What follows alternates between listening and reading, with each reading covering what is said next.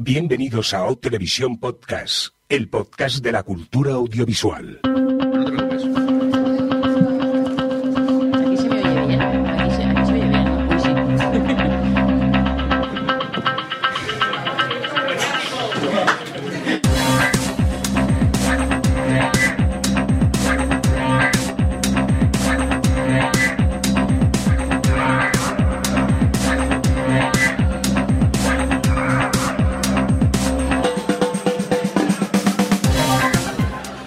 Bienvenidos, bienvenidas a Televisión Podcast, el podcast de la cultura audiovisual en esta edición tan especial que estamos pues haciendo ahora mismo en directo desde las décimas jornadas de podcasting que se están celebrando aquí en la bella ciudad de Zaragoza y estamos rodeados de gente, así que aplaudir, casi mi madre luego puede presumir.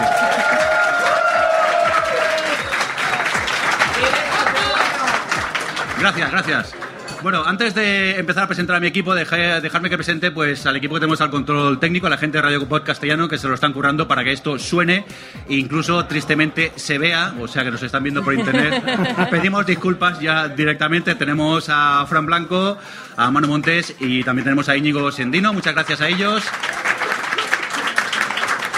Y ahora, si me lo permitís, eh, voy a presentar a los pesados de siempre. Tenemos por aquí a Adri. ¿Qué tal? ¿Cómo estás? Hola, bien. Mola poder tocarte. ¿Sabes lo que voy a hacer ahora mismo? Habla al micro. Jope. Que siempre haces lo mismo. También Pues voy a dar aquí- golpes en la mesa. Bueno, da golpes, da igual, porque aquí no pasa nada.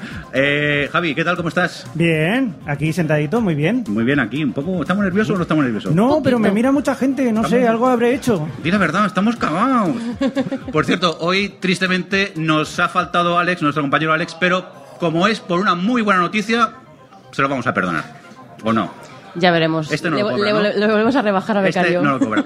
Alex, que te echamos de menos, sentimos que no hayas podido venir con nosotros, pero bueno, que nada, que en breve estamos ya grabando el próximo, porque últimamente no paramos, hemos grabado tres podcasts en tres semanas, me estoy quedando calvo de tanto trabajar, esto no puede ser. Es horrible, por favor. Bueno, vamos a centrarnos, que tenemos poco tiempo. Por cierto, ya aprovecho y, y le digo a Fran si me puede avisando que me queden 15, 10 y 5 minutos, porque es un poco, si no, me dispenso. Eh, Adri, ¿de qué vamos a hablar? ¿Vamos a ser originales o no esta vez? Me alegro que no me hagas esta pregunta porque estábamos hablamos de series buenas o hacemos una tercera. Al grano, que vamos a hablar de la basura, no te enrolles. Joder. Telebasura parte 3. Efectivamente. Tanto de leftovers y tanto fargo y tanta leche hace- y luego mira. Luego os quejáis de. Es que solo dan reality shows en la tele, esto no lo ve nadie. Sí, sí, aquí estáis todos con ganas de que hablemos de telebasura nuevamente. En el fondo os mola, lo Sí, sabéis. bueno, ya nosotros también, no os vamos a engañar.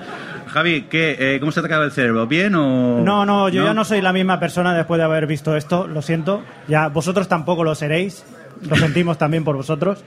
Vamos a comentar, como siempre, los que estáis aquí tenéis la fortuna que mientras vamos hablando, no hace falta que nos veáis, veréis imágenes de los realities que comentamos aquí en la pantalla de atrás. Los que estáis oyendo el podcast, pues mala suerte. Haber venido, ¿qué se dice? Venga, pues si os parece vamos a empezar ya y yo creo que podríamos empezar por todo lo alto. ¿Os parece si empezamos con la sección ¡Vamos a morir! ¡Vamos a morir!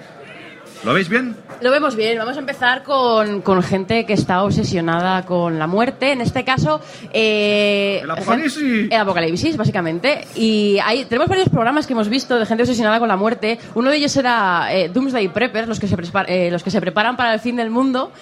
Que básicamente es gente. Yo vi uno de uno que estaba eh, obsesionado con la, la- la tormenta solar que pasa en cada 11 años y estaba convencido de que en la siguiente eh, íbamos a tener un apocalipsis eh, total, de que se iban a- iba a haber un apagón tecnológico y bueno, pues tendría que preparar para esto. Y oye, se montaba ahí en su piscinita su propio invernadero, tal. Pero lo mejor era que los del programa le decían lo que estaban haciendo bien y lo que estaban haciendo Eso mal. es lo que me, me fascina de este programa. Vemos a gente un poco loca, no nos vamos a engañar, que se está preparando para el fin del mundo. Yo recuerdo unos que se dedicaban cuatro horas al día a preparar conservas de comida para un futuro fin del mundo. Que por cierto, el fin del mundo de ellos era algo así, Javi, tú que eres geólogo, que de un día para otro lo- lo- los polos eh, magnéticos iban a cambiar, el sur iba a ser el norte y al revés, y se iba a mover la, la Tierra. Eso es factible, ¿no? En cuestión Sí, de sí, tres minutos pasa, ¿no? Cualquier día pasa, pero así de repente. Así de repente. Pues claro, esa gente se lo preparaban, incluso tenían eh, su sede central y una sede secreta que no querían contar dónde estaba y hacían simulacros, se subían 20 en autobús y hacían simulacros para llegar a- al, al otro sitio.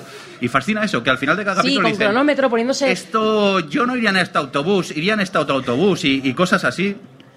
Y entonces, pues, eh, claro, es un poco... A mí me sobrepasa un poco, pero el problema es que no es este el único programa que hemos visto, porque hay muchos más de este estilo. Hemos visto otro que se llama Apocalypse Preppers, que es lo mismo. Lo que pasa es que era. Estos del Doomsday era más todo del estilo de se va a acabar el mundo, hay una especie de. lo que sea, por lo dicho, de tormenta solar, tal. Estos eran, pues, preocupados por invasiones alienígenas, por una tercera guerra mundial.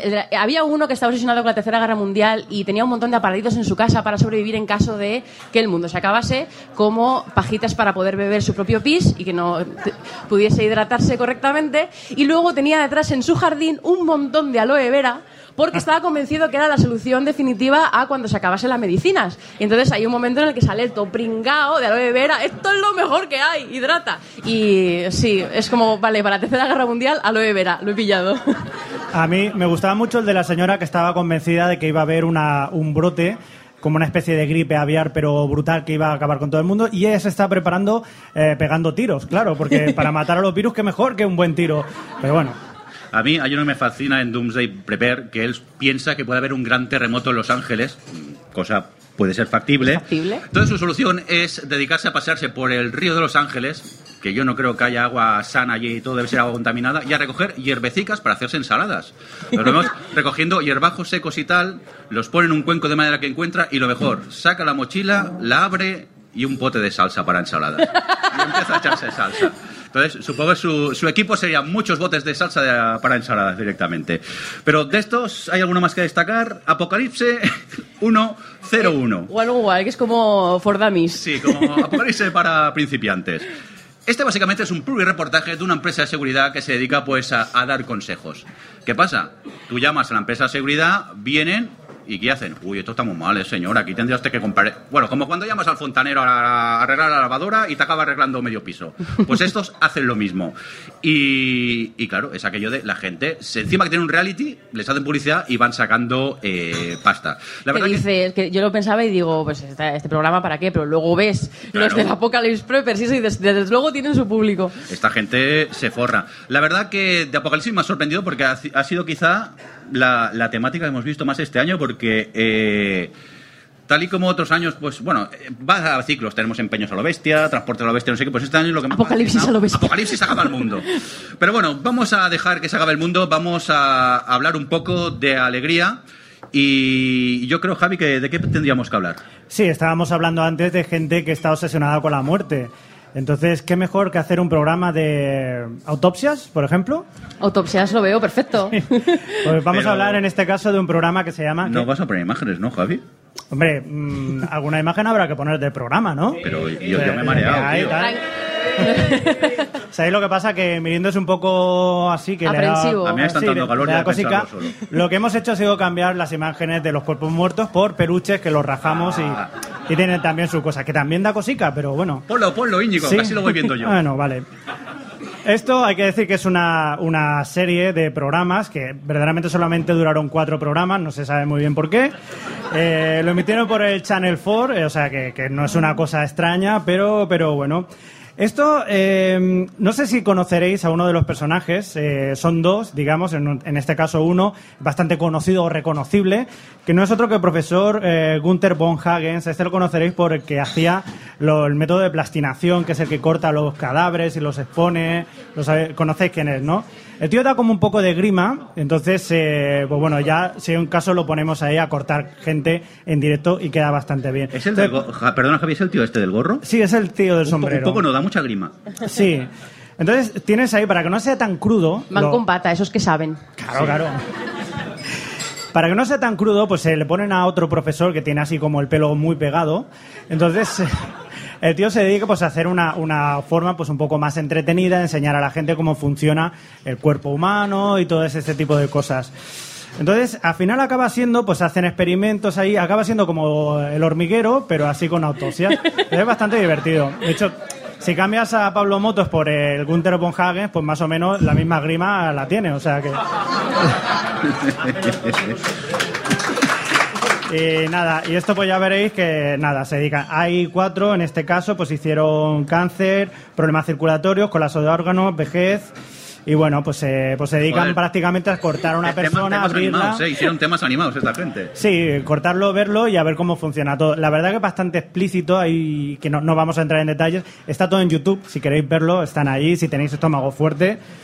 Pero bueno, es otra forma también de, de- de preguntar hasta dónde están los límites de la televisión, ¿no? Si se puede llegar a todo, sí, se puede llegar a todo. Por cierto, ahora que dices eso, eh, vamos a volver a una cosa un poco más feliz. Espera, espera. Uy, no se ha visto el peluche al final, Javi. No sé cómo editaste el vídeo.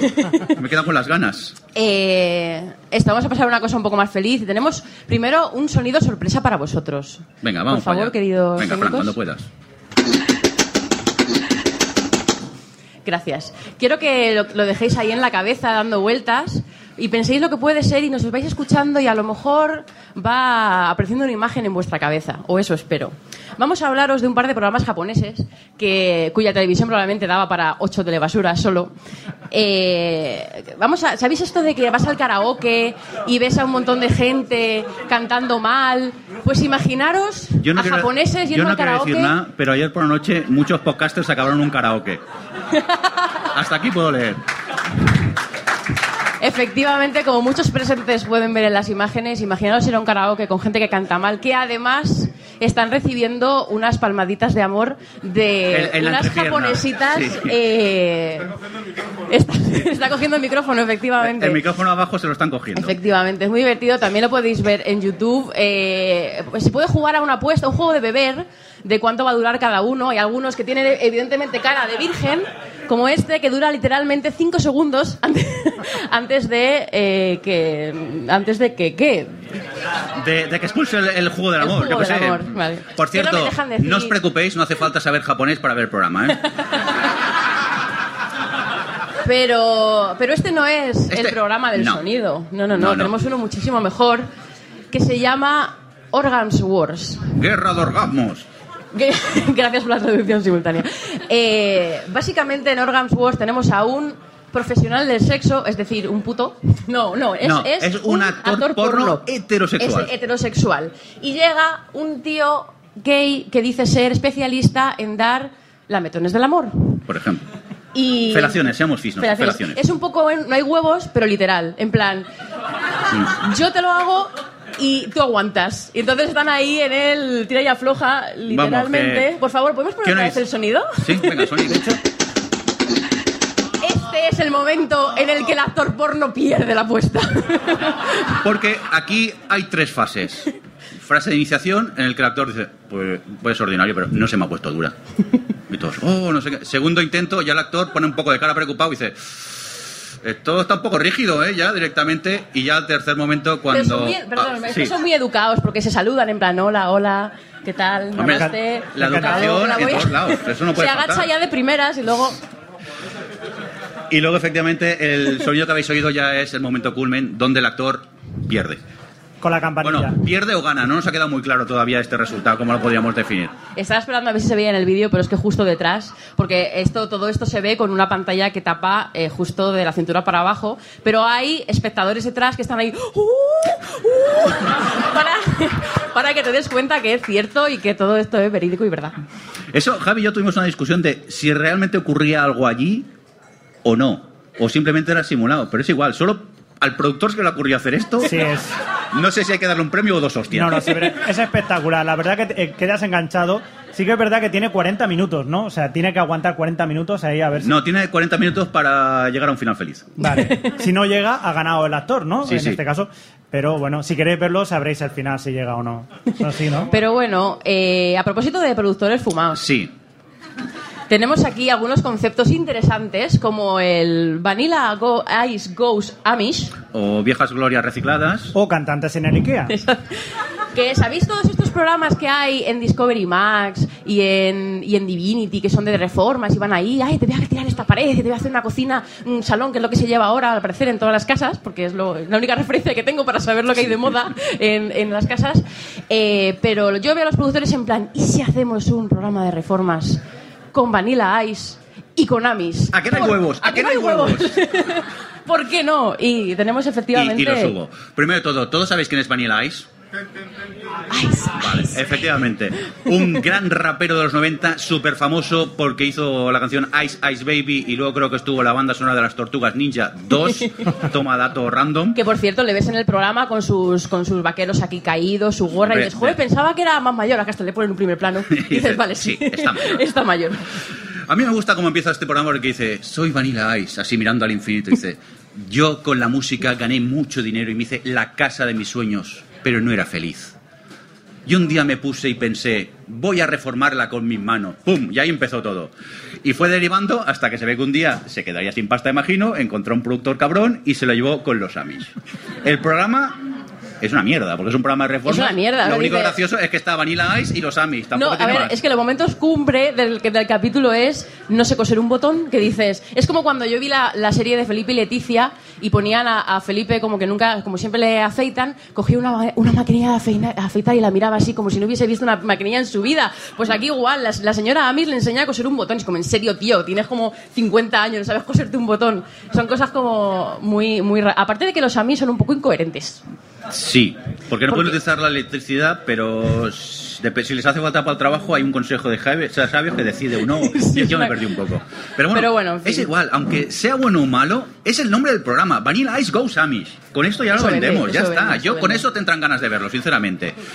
Vamos a por más productores fumados, Javi, que creo que tú has visto también uno que, que tela. Sí, a Adri le gusta llamarle de, otro, de otra Sí, forma. ¿Cómo Yo- se llama? Primero. Wrestling with Death.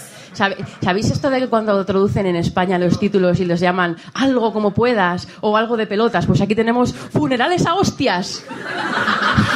Efectivamente vamos a seguir las aventuras de una familia de un pueblecito de Arkansas que se dedican al mundo de la funeraria y en su tiempo libre pues se dedican a pues a, hacer lucha libre en familia, en familia va toda la familia se pega a hostias. La familia que hace lucha libre unida permanece unida. Permanece unida. Ellos son los enterradores, claro. Es el equipo de los enterradores que lucha contra los demás y, y se pegan. La verdad que llevan 22 años haciendo esto y, son una familia muy feliz.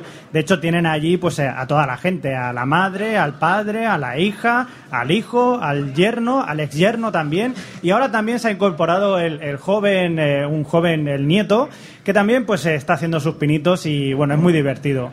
Eh, es muy constructivo. Es muy curioso también ver cómo, por ejemplo, están consolando a las familias que están allí, que han ido pues a llorar a sus muertos y cuando acaban, pues cierran todo y venga, oye, si queréis, luego podéis venir a vernos que hacemos Que lucha vamos a dar libre. hostias como pones. Sí, sí. Y bueno, pues eh, ya está ahí. Pero a ver, se- seamos sinceros, también aquí lo que mola es el concepto, ¿no, Javi? Sí. Porque el programa, si nos lo paramos a pensar, tampoco es como para echar cohetes. No, no, pero eh, la- el hecho de que tú puedas ver a alguien que dice, hostia, te entierro y luego te pego, está guay, ¿no? Eh, a propósito de familias chungas, Sí, tenemos otro programa que se llama Hotter Than My Daughter, a mí este me gusta llam- llamarlo Mamá, no me robes los tangas. básicamente. Es un programa inglés en el que vemos eh, a madre e hija que básicamente eh, las madres van vestidas pues poco acorde con su edad, podríamos decir. Son señoras de 50, 60 años, supongo que le estamos viendo detrás, que van vestidas ahí tal. ¿Qué pasa? Que el programa básicamente eh, eh, hace un makeover a una de las dos. un makeover a una de las dos y preguntan por la calle cuál de las dos, si madre o hija, necesitan el makeover. ¿Qué pasa? Normalmente eligen la madre porque es la que va vestida con demasiado, deseando demasiada cacha, pero, pero es que las hijas tienen 16 años. Es que son esas cosas, o sea, están todo el tiempo hablando y, y las madres, por supuesto, el programa les pregunta, oye, ¿tú quién crees que es más, que está más buena, tú o tu hija? Y las madres dicen, yo. Amor de madre. Ay Dios, Eh. ¿seguimos con productores fumados o nos vamos ya a otro lado? Porque esto quizá lo paramos un poquillo, ¿no? ¿Qué os parece? Eh, ¿A dónde nos podemos ir, Adri? Pues vámonos a Walk of Shame Shuttle. Walk of Shame, ¿cómo lo A traduciríamos ver, es, esto, es- Adri? es como, seguro que habéis visto en muchas películas americanas lo O sea, típico es de que... el- paseo te- de la vergüenza. Sí, el paseo de la vergüenza. Te vas de copas, Sí. acabas en casa de alguien mm, mm, y por la mañana te vas ahí con todo con la misma ropa, con no sé qué. Perdona, pero con lo poco que pillo yo, no es vergüenza, eso es orgullo eso ya directamente. Pa- pa- Una vez al año que pasa hay que celebrarlo. Eh, pues esto, tenemos un programa en el que, que bueno, que aquí lo hemos, aquí lo hemos denominado... Eh, ¿De dónde viene con esas pintas? ¿De dónde viene? Pues, Efectivamente. Eh, básicamente el programa tiene un taxi que va recogiendo a gente que eh, sale, que tiene- está haciendo Walk of Shame y recoge a unos elementos. Eh, bueno, básicamente, el, casi el conductor es como si fuese un psicólogo que habla con la gente que viene súper. Bueno, un psicólogo o un cabrón que quiere sacarte cabrón- No, no, barbaridades. les saca ahí, les, les pregunta sobre enfermedades de, de- de transmisión sexual, entonces entiendes muchas cosas, o sobre tener hijos. Por cierto, para que lo entendáis, creo que esto se podría explicar mejor con una. Esto, recreación.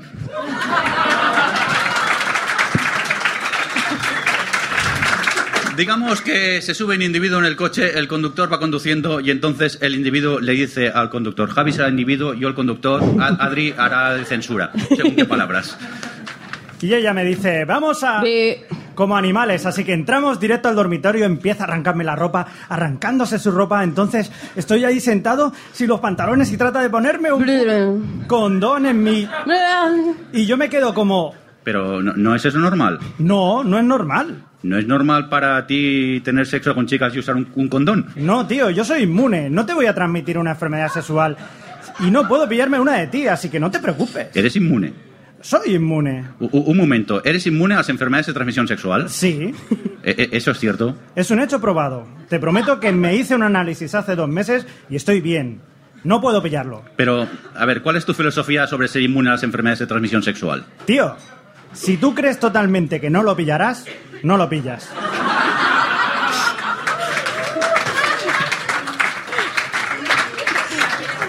Tu mente es tan poderosa que lo consigues. O sea, tu método natural anticonceptivo es usar tu poder. O, o- o- o sea En que, plan Jedi. es que cuando estás allí al lío no te, te pones a pensar, no voy a pillar una ETS, no voy a pillar una ETS, esto nunca va a pasar. No, nunca lo pillaré. Es lo mismo con no dejar embarazada a una tía. ¿Qué? co- Pero dime la verdad. ¿Cómo? ¿Qué? Claro, yo pienso y le digo a mi esperma que, que no puede dejar a esa tía embarazada y no lo deja. Perdón. Dios, vaya animal. Esto es verídico, esto es verídico. Espera, espera, que no hemos acabado. O sea, te estás tirando a una tía y tú estás pensando, no hay manera de que la deje embarazada. Pues claro. Pues más o menos esta es la calaña de gente que sube en, en el Walk of Shame Shuttle. No sé si recuerda alguno más o mejor ya con Bueno, este yo vi, acabamos en todo lo uno, alto. yo vi uno de una mujer que, que decía que se solía eh, llegar a, a acostarse con hombres que eran adictos al crack. Y ella tenía un proceso mental un poco distinto al de las personas normales, porque ella decía, joder, yo es que les veo, van ahí todos elegantes con sus Mercedes, y luego entro, me subo al coche y son fumadores de crack, pero claro, tienen Mercedes, ahí me gustan los Mercedes. Entonces, me gustan los tíos que fuman crack. Y dices, me gusta, me gusta tu estilo de vida. Por cierto, Sí, a propósito de prácticas de riesgo, sí. eh, ya en el, en el telebasura anterior hablamos de algunas prácticas de, de sexo relacionadas con, con accidentes Es y verdad. aquí tenemos uno que es el sexo me envió a urgencias. Pues esto promete ya directamente. Esto promete. Hay que decir que este, el otro era una especie de documental, más o menos. Sí, el que vimos a un documental, esto es de- como, como mil, mil, mil y una maneras de morir, pero con el sexo, en plan. Y con tiene- recreaciones. Y con recreaciones. Tenemos a dos personas que cuentan su caso real, cogen a dos actores muy malos, pero que se parecen mucho a las personas de verdad, tanto como que Jordi se pensaba que eran los mismos. No me fijo mucho. y eh, recrean las situaciones eh, tal. Es muy divertido porque cuando están las parejas están haciendo, eh, tienen el momento así del amor, eh, el programa pone un montón de planos fijos de cosas moviéndose, de tal- incluso, incluso una, una caja de pizza que de repente hace "Uh", y salta por los aires. Yo diría que hay un momento que se mueve una cama y se ve la Y mano se de ve la mano ahí, es muy cutre, muy cutre. Pero, pero muestran. Pero me molan mucho los diálogos de peli porno, de los- cuando hace las recreaciones. Ven Total. aquí, cordera. ¿A dónde vais, por favor? Te voy a dar de lo Oye, tuyo. podría- podríamos contar algún caso, ¿no? Por ejemplo, de lo Sí, que tuviste uno con una gelatina Sí. bastante. Es que a uno se le ocurrió pues eh, llevar una gelatina pues a su novia. O y sea, decir, ¿sabéis No, no, los no, no. ositos esos de goma así pequeñicos de gelatina? Pues una de kilo y medio, así de grande. Derretido en el microondas. Sí, porque la, la gracia estaba era en derretirlo en el microondas y luego echárselo encima para arroyo como cera, pero que lo- te lo puedes comer y está rico, está dulce. Pero ¿qué pasa? Que claro, si tú calientas eso en el microondas, está ardiendo y se queda ardiendo todo el rato. ¿Qué pasa? Se lo echa la chica en el pecho, aquello empieza a supurar, a quemarse, y el otro le dice, déjame que yo te lo quito con la lengua. Espera, espera, Javi, espera. Que hay un momento que ella dice, ¡Oh! ¿Está caliente? Y el otro, sí, está Sí, caliente. caliente. ¡No, no! ¡Que está caliente! ¡Espera, que te lo quito con la lengua! Tengo cachos de tu pecho en la lengua. Entonces, es gran momento que él empieza a quitárselo con la lengua y hace así, dice, pues me lo he quedado. tengo tu piel en mi lengua. Claro, momento corriendo, todos para urgencias. Y lo mejor es cuando llegan a urgencias y pregunta a la enfermera, ¿qué ha pasado? Y en vez de hablar ella, habla él.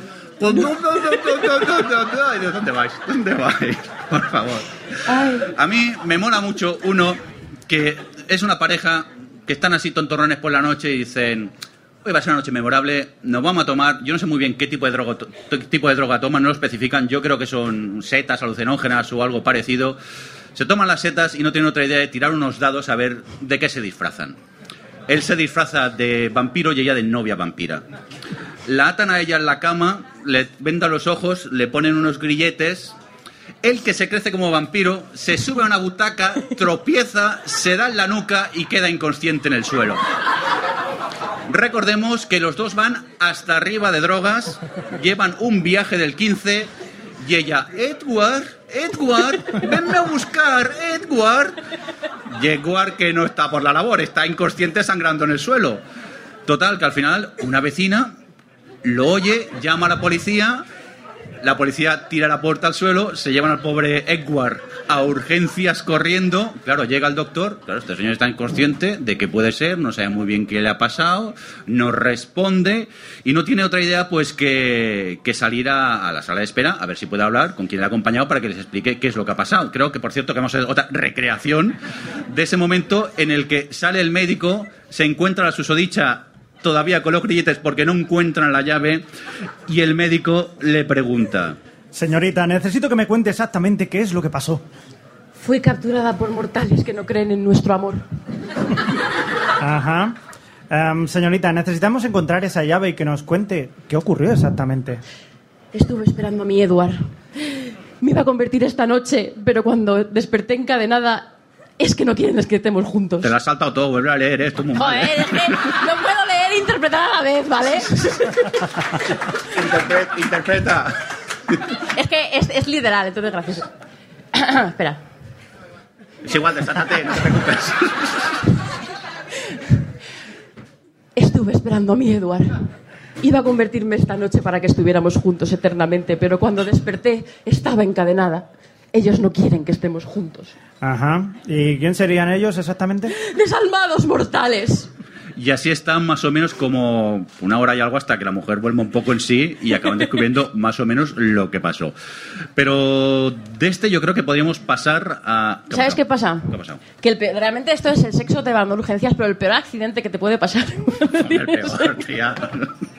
esto eres niños, pero ¿qué pasa? A ver, este link... Estaba intentando enlazar con lo siguiente, ¿vale? Un poco pillado por los pelos, ¿eh? Vale, vale. Perdón a los padres. Eh, ¿Qué pasa? No, a ver, todos tenemos un todos supongo que se tiene un momento en el que dices, joe, niño, qué pesado, vete a un campamento. Sí. Kid Nation.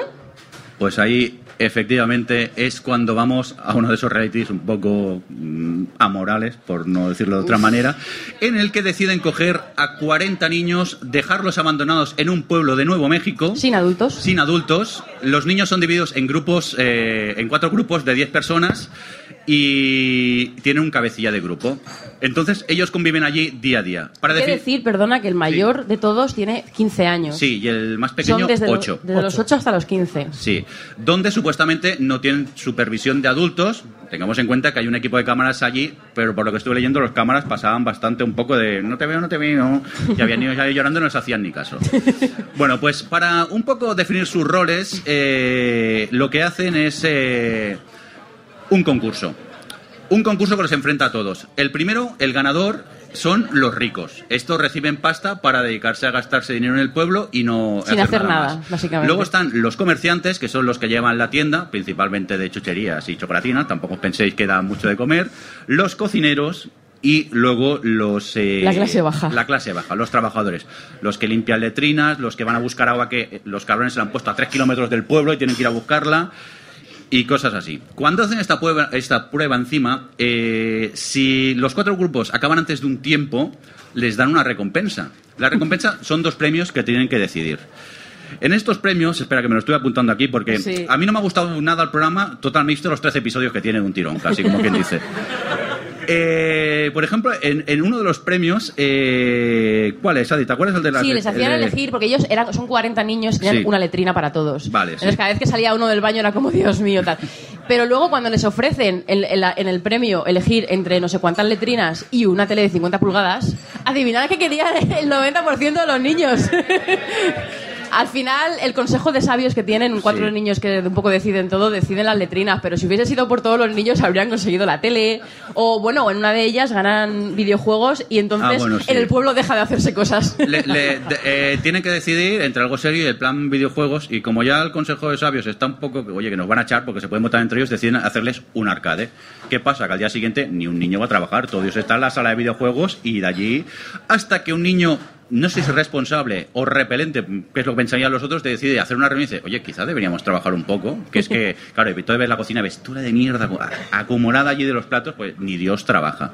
A mí hay uno que me fascinó, que es que les, les dan a elegir entre una barbacoa con buena comida, no sé qué, no sé cuántos, y, li- y libros religiosos, y escogen los libros religiosos y la gran mayoría lo acepta bien. Eso a mí me chocó. También supongo que en Estados Unidos el tema este funciona un poco más. No sé, el programa, a ver, es atroz, porque moralmente. Además, yo me, yo me imagino, porque cada, cada semana lo que hacen eh, es eh, el Consejo de Sabios, de Sabios decide cuál es el niño que más ha aportado eh, al pueblo en esa semana y le dan 20.000 dólares. O sea, le están dando a los niños dinero así tal. Y yo me imagino a los padres en casa en plan, Dios mío, sin niños y ganando 20.000 dólares para la universidad. O sea, win-win, están aquí creando traumas, porque es que hacen unas cosas los niños y, y sufren unas cosas que es que es a- a- atroz. Pero Jordi aún así... ¿has Sí, espera, Javi. Yo quería preguntar una cosa. Sí. Yo es que como no lo voy a ver, Sí. ¿me podrías explicar el final si no os importa aquello? El No, a ver, aquí no se, No elimi- hay. no se elimina a niños, simplemente el que se quiere ir, que normalmente algunos tienen morriñas, que son niños de 8 años que están allá abandonados en medio del desierto, pues acaban yéndose. A mí lo que me fascina de este programa, que no me ha gustado, como sabéis, que he visto la mejor villana de la televisión de la historia, mucho mejor que los de Survivor, ya os lo digo yo. Es Taylor, una niña de unos 10 o 11 años, me parece, eh, que participa en concursos de belleza. La Taylor esta es repelente, egoísta, mimada, no hace nada en todo el día, le toca hacer sus labores y dice, paso, paso. Y el tema, eh, su frase preferida es el deal with it, que eso lo traduciríamos como Eh, supera, o sea, sí, asúmelo, asúmelo. No, asúmelo que no lo voy a hacer. Y una de sus grandes frases que a mí más me gusta que transcribí es en un momento que están en el gallinero jugando con las gallinas, dice, me gustan mucho las gallinas marrones, pero luego están las otras, las feas. Esas no me importan. Creo que todos los animales feos deberían morir y quedarse solo los bonitos. Gente fea se puede poner maquillaje y verse guapa. Las gallinas no pueden hacer eso. Lo probé una vez con mi perro y no funcionó. Pues más o menos este es el nivel de Taylor durante todo el, todo el, el programa.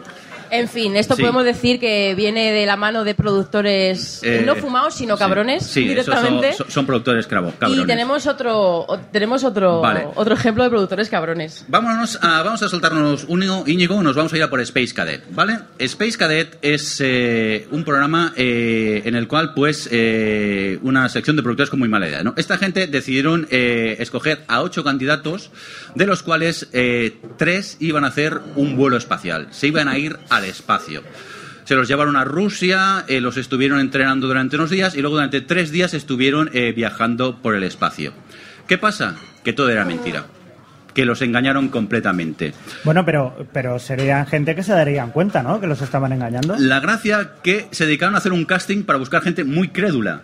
Tú para empezar se decías, "Pues tú, tú estabas en el ejército, fuera. ¿Tú sabes algo del espacio? Sí, fuera, directamente. Les hacían hacer pruebas para ver lo, lo, Lo tonto que, que lo tontos que eran los pobres. Y es más, había una prueba que decían, danos el nombre de un amigo tuyo o familiar con el que confiarías para que tomase una decisión muy importante para tu vida. Daban el nombre, llamaban a esa persona y le contaban la verdad. Mire, que somos un productor que queremos engañar a su amigo. ¿Usted cree que picaría? Sí, venga, para adentro. Amigos. Sí, entonces esta gente eh, les hacen creer que van a, a- Rusia, no, no sé a qué parte, a, a entrenar y simplemente los suben en un avión. Y de un aeropuerto a otro tienen 15 minutos, lo que hacen es subirlos y en el Mar del Norte empezar a dar vueltas durante 4 o 5 horas hasta que los desorientan y, a- y aterrizan en otro sitio donde está el decorado. Lo bueno del caso que mirar si son gente crédula que les dijeron que no tendrían problema con la gravedad porque no se iban al espacio exterior, sino que se iban al espacio cercano. Y allí la gravedad solo se perdía un 30% y que con las máquinas de gravedad lo tenían arreglado. Y sí que es verdad que cuando eh, al final deciden confesar que todo es broma, que es mentira, la manera de hacerlo es... Veamos, veamos un vídeo. Entonces se ve un vídeo donde ellos en algunos momentos dicen, es que tengo la sensación como si no me hubiera movido la Tierra, ¿no? Y como si esto fuera mentira. Otro, pues sí, no sé, esto no parece el espacio y tal. Pero aún así se acaba el vídeo de estos momentos y todavía no lo han pillado. Hasta que al final se lo, se lo confiesan y, y allí ya ves risas nerviosas de jaja, jaji, pero a la que pueda te mato cabrón. Y así es, es como eh, estos productores cabrones eh, engañaron a esta pobre gente. Vamos a continuar con más cosillas, que Vamos. creo que nos queda poquito, ¿no? Que nos quedan cinco minutos. ¡Ay, qué estrés! Ay, qué tres. Que Bueno, tenemos demasiada mierda por la que hablar. Tenemos, tenemos más programas de estos de gente rara que nos gusta tanto hablar. En este caso hay uno que se llama Strange Love, que bueno, es básicamente gente que está casada con, con otra gente que tiene alguna cosa en particular o especial. ¿Casada o buscan el amor? Casada o buscan el amor, sí, porque el pobrecito, el pobrecito albino negro que no se notaba que era negro, eh, eh, que era como muy majo y nunca las, las chicas le veían siempre algo raro y ese no era muy divertido de ver, la verdad. Pero yo vi uno de una mujer que tenía el pelo muy largo. Su marido era peluquero, además estaba empeñado en hacer un recogido y era como, que no, cariño, que es que me duele el cuello. Pero es que era eh, de metros y ella tenía que eh, y subirse al coche, iba a todas partes con el pelo a cuestas y subía al coche, lo ponía en el asiento del copiloto, le ponía el cinturón, por supuesto, no vaya a ser que tal. Iba con el pelo andando a cuestas constantemente. Me parecía tronchante. Yo me vas a permitir uno de una mujer con las uñas súper largas, pero aquello de metro y medio, que en un momento la ves peinándose el pelo con las propias uñas. Y claro, como no diga, ¿qué opción es? Irse a un speed dating, a uno de esos sitios de citas rápidas. Claro, tendríais que ver la, ella con las uñas súper orgullosa y los candidatos que se sientan y la miran un poco de... Freddy Krueger. Ay, por favor, que suene el timbre ya que me quiero cambiar de mesa, que me quiero cambiar de mesa. Pero hay otros, ¿no? También así... Sí, bueno, yo la- la- una cosa que me, que me llamó la atención de este programa es que no se centran tanto en el drama que de tener de ser especiales o peculiares o tener estas cosas, sino por ejemplo yo vi uno de una mujer barbuda que tenía el, pues esto la enfermedad esta que le sale mucho muchísimo pelo. Y no, no creáis que el programa iba sobre que la sociedad la miraba raro o tal. No, no, no, no. Era que iba a hacerse las fotos de su décimo aniversario de boda con su marido y eh, no sabía si quitarse la barba o no para las fotos. Y te- se la ve ahí con la barba con, de chivo así tomaja y eh, llorando a lágrima viva en el barbero. ¡Ay, Dios mío, mi barba! Era ese era todo el drama del capítulo. Y digo, desde luego es un, es un acercamiento al tema A mí me gusta el del señor que se queja de que no liga porque se parece a Papá Noel. A ver, si estás regordito, vas con el cabello blanco en la barba, te peinas igual y te vistes igual, claro que te pareces a Papá Noel, tío. Pero bueno, este tampoco tiene casos que tampoco son como bachar cohete, ¿no? Bueno, sí, la de Sí. hipertrofia da un poco. A ver, tampoco. ¿Vamos a continuar con más cosillas o qué? Sí, Yo venga, ya no recuerdo más. si ni este, creo que es hasta el último, ¿no? Este Bounty Wars. Yo no sé si recordáis nuestro primer especial que hicimos en Alicante. Hablamos de Dog the Bounty Hunter, que era un programa de caza recompensas. Era un señor que se iba a Estados Unidos y hay que buscar a este malo. Pues iban a por él. ¿Qué pasa? Que ahora le han dado una vuelta de tuerca y lo que hacen es, aquí hay un señor muy listo que tiene una empresa de caza recompensas, hace tres grupos y los pone en competición a ver cuál captura más malos. El tema que pasa, que cuando capturan a un malo, ellos se llevan un 5% y el que hace más capturas se lleva eh, un plus de 10.000 dólares. Pero aquí listo es el jefe, que se pasa el día allí sentado y lo único que hace es llamarles para picarles. Oye, que el grupo 2 va mejor que vosotros, ¿eh? Que el grupo 2 va mejor que vosotros. Mirad si es bueno este programa que lo cancelaron después del primer episodio. Allí podemos ver eh, momentos memorables de persecuciones, como por ejemplo a uno de los equipos te dejan las llaves dentro del coche. Y entonces ves a los tres con un alambre a ver si consiguen abrir el coche. Profesionales. Otro momento que me encanta es que uno está como capturando a un malo, le llama a la mujer, oye, que te ha olvidado ir a recoger el niño al cole. Y entonces se va al cole, deja al niño en casa, se queda mirando a la mujer y dice, la gente dice que ser casa recompensas es un trabajo duro. Estar casado sí que es un trabajo duro. Y se queda tan ancho. Pero a mí el que más me fascina, imaginad vosotros que estáis en vuestra casa, llaman al timbre, miráis por la mirilla, veis dos armarios apuntando con una pistola a, a vuestra puerta y entonces se, se oye la, la siguiente conversación. Recreación, por cierto. Javi, yo seré el uno y tú el otro. ¿Yo primero? Vale. Vale. Yo digo, hola, ¿a, a quién estáis buscando? Desde dentro de mi casa mirando por la mirilla. Buscamos a Andrés. No hay ningún André aquí, ¿eh? Ah, no importa, abre la puerta. Ma- que... Más, más enfadado, Javi, estamos enfadados y yo. que no importa, que abre la puerta, que dicen que vive aquí. Pero mm, a- a- a- aquí no es, ¿eh? Eh, la gente dice que, que- que mi chico, el, el que se ha fugado este, que está en tu casa. Que no, que aquí no es. A ver, pásame a través de la puerta tu DNI. Entonces va el tío y les pasa el DNI por debajo de la puerta. y el tío eh, se lo mira y dice, vale, vale, todo está bien, tranquilo, relájate, ábrenos la puerta, vamos a mirar tu piso.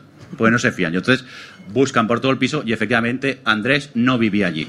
Pero claro, imaginaos el plan de que tú estás mirando por la mirilla y ves dos tíos apuntándote con una pistola. Y lo que más me fascina, que los cazarrecompensas en Estados Unidos tienen más derechos que la policía. Y si tú te niegas, pueden pegar una patada en la puerta y entrar a tu casa directamente. O sea que, que tela. Oye, yo creo que, que ya podríamos ir acabando. Venga, sí. Se acabó la basura por hoy. Nos hemos quedado un poco en cefalograma planos de ver tanta telebasura. También hay que decir que nos gusta, o sea que tampoco nos quejamos mucho. Queremos daros las gracias a todos los que habéis venido a vernos en, en directo, una vez más aquí en la JPod. Y nada, recordad, somos Otelevisión Podcast. Normalmente no siempre hablamos de, de, de telebasura, hablamos más de cine y, y de televisión. Y nada, dar gracias a mis compis, a Javier Fresco, a Adri y quien nos habla, pues el señor Mirindo. Como siempre, un placer estar con vosotros. Gracias.